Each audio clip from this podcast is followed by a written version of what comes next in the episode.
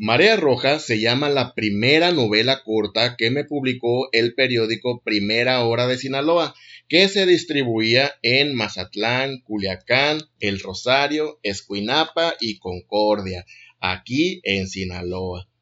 Y no los hubiera logrado si no me quito la pena y esos pensamientos de que nadie va a querer leer mis novelas. Así que un día me armé de valor y dije, ¿y por qué no? Bienvenidos.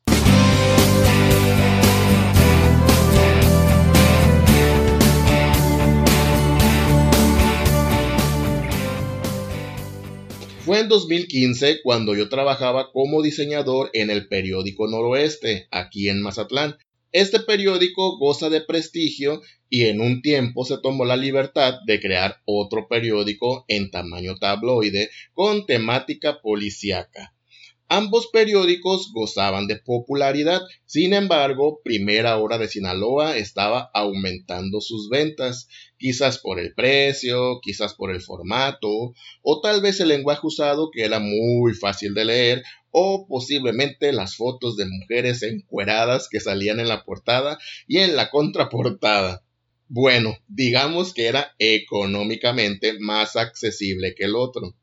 Yo ya escribía desde mucho tiempo atrás, desde niño. Ya había publicado de manera digital mi primer libro de poemas, pensamientos y canciones llamado De tus labios de fuego. También hacía cómics, trabajé en revistas juveniles, entre otras cosas. Así que cuando descubrí que en este periódico aparecían novelas cortas, seriadas, publicadas de lunes a viernes y con mucho éxito y seguidores, de inmediato me puse a escribir una. Lo primero que hice fue preguntar sobre las novelas y leer los episodios de la última que se estaba publicando. Y la verdad es que pensé que yo podía hacerlo mejor. Esta última trataba sobre una prostituta y sus aventuras y ya estaba en la segunda temporada. Pero yo creía que si el periódico manejaba muchas notas policíacas, amarillistas, alta en datos duros, fotos impactantes, etc., pues era necesario algo más amigable sin salirse de los cánones que ya se manejaban. Claro, eso es lo que yo pensaba.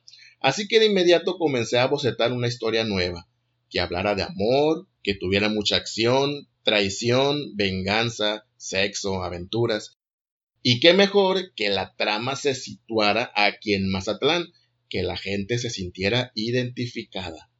Hice una lluvia de ideas, qué tipo de gente leía este periódico, a qué se dedicaban, qué es lo que los identifica, y llegué a la conclusión, y es lógico, que en Mazatlán es un puerto pesquero y que mucha gente se dedica a la venta de pescados y mariscos, que muchos hombres embarcan por largas temporadas dejando a sus esposas en sus casas. Entonces, ahí tenía mi historia, a la cual llamé Marea Roja. ¿Por qué? Porque marea roja es un fenómeno natural el cual se caracteriza por un incremento numérico de una o varias microalgas en el agua y que resultan nocivas para la fauna marina. Y en esta historia la trama iba a tener un gran número de problemáticas y el título era perfecto. ¿De qué trata Marea Roja? Aquí voy a citar el texto que escribí para Google Play.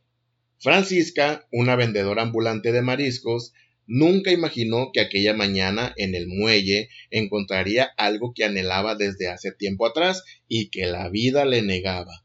Un bebé que, enredado en periódicos, lloraba al pie de un tambo de basura junto a un barco oxidado en el muelle donde la joven compraba mariscos a don Javier, un atractivo pescador enamorado perdidamente de ella, aunque ella siempre lo rechaza. Francisca enfrentará al mismo mar rabioso que ha arrastrado todo lo que algún día ella ha amado. Marea Roja es casi una telenovela de 100 episodios. Inicialmente serían solo 60, como lo expliqué en el podcast anterior. Sin embargo, a la gente le gustó mucho y al editor de primera hora también. De hecho, él no quería que yo la terminara, pero seamos honestos, y si ustedes escriben me van a dar la razón. Todas las historias tienen un inicio y un final, y si queremos estirar la trama, solo la llenaríamos de paja, como pasa en muchas historias, y yo no quería eso para Marea Roja. Además, Hice todo lo posible para que los episodios engancharan al lector y así quisieran leer el siguiente, y el siguiente, y el siguiente hasta llegar hasta el final. Marea Roja goza de drama realista, amor, desamor, engaños, venganzas, persecuciones en barco a mar abierto, escenas subidas de tono, asesinatos, un pasado turbio, un futuro incierto, etc. La historia se divide en dos partes, aunque nunca lo dejé claro, pero es obvio. Pues en la primera parte Francisca es muy joven y en la segunda ya casi es abuela. Como dato curioso, les cuento que hubo un episodio en el que me pasé un poquito de la raya, pues el episodio narraba una escena de sexo. Con eso de que estaba de moda las 50 sombras de Grey y que yo tenía muchas lectoras, pues me quise lucir sin embargo, el editor me censuró el episodio y puso en el periódico el episodio siguiente. Diablos.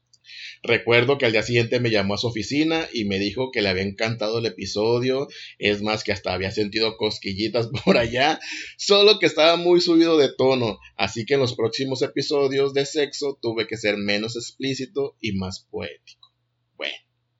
Lo curioso aquí es que en este periódico, tanto en la portada como en la contraportada, aparecían mujeres en bikini y con poses sugerentes, así que yo no entendía por qué me habían censurado un episodio de puras letras cuando salían estas mujeres prácticamente desnudas. Pero bueno, en fin, así son las cosas.